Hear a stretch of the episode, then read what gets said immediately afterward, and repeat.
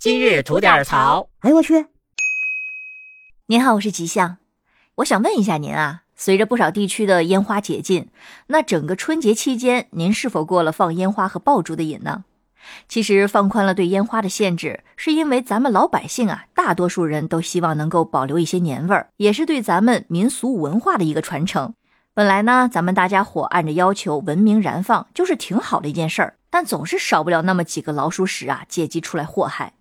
这不就在前几天的元宵节的晚上，有网友视频拍到，在甘肃省定西市陇西县，两名疑似酒后取乐的男子呢，边说边笑，手持着现在很流行的一种烟花加特林，对着陇西的一个标志性建筑——国家级文物保护单位威远楼进行持续的扫射。说到这威远楼呢，它始建于北宋仁宗天圣元年，也就是公元一零二三年，取意威震远方的意思。而到了公元一三四一年，官府呢将祭食用的铜壶滴漏以及羹骨呢放置于威远楼上，并且进行击鼓报时，因此呢，当地也俗称它为鼓楼。这座鼓楼延续至明太祖洪武元年，也就是公元一三六八年进行重建，使它的外观呢变得更加雄伟壮观，并且还得到了雄镇楼之称。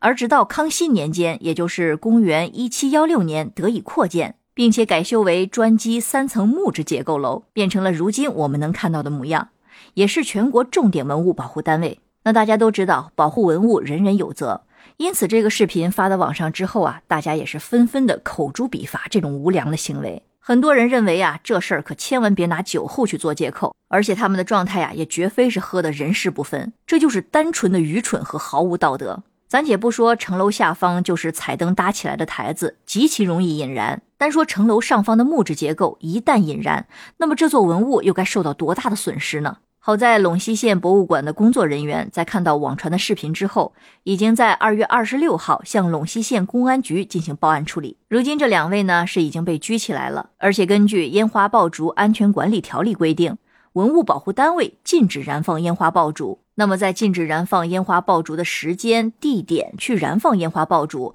或者是以危害公共安全和人身以及财产安全的方式燃放烟花爆竹的，将由公安部门责令停止燃放，并处以一百元以上五百元以下的罚款。当然了，不少网友对这个处罚力度是非常的不满意。不少人都觉得对这两个男子的处罚实在是太轻了，毕竟这么嚣张的做法，不给点有力的教训呢，可能真的长不了记性。那甚至还有人提议按纵火罪去论处。当然，这个说法成立的可能性不大，但也能看出我们大家的民心所向。另外，我觉得这个事儿啊，也是对有关单位提了个醒儿，平时还是需要多加强一些对文物保护的教育和宣传工作，提高大家对文物价值的认知和尊重。因为只有通过集体的努力和个人的自觉，我们才能真正的为后代留下一个丰富多样又充满价值的文化遗产。对此，您又是怎么看呢？欢迎在评论区里跟我们一起讨论。好了，那今天就先聊到这里。想听新鲜事儿，您就奔这儿来；想听精彩刺激的故事啊，欢迎收听我们的左聊右侃专辑。感谢您的点赞和评论，回见。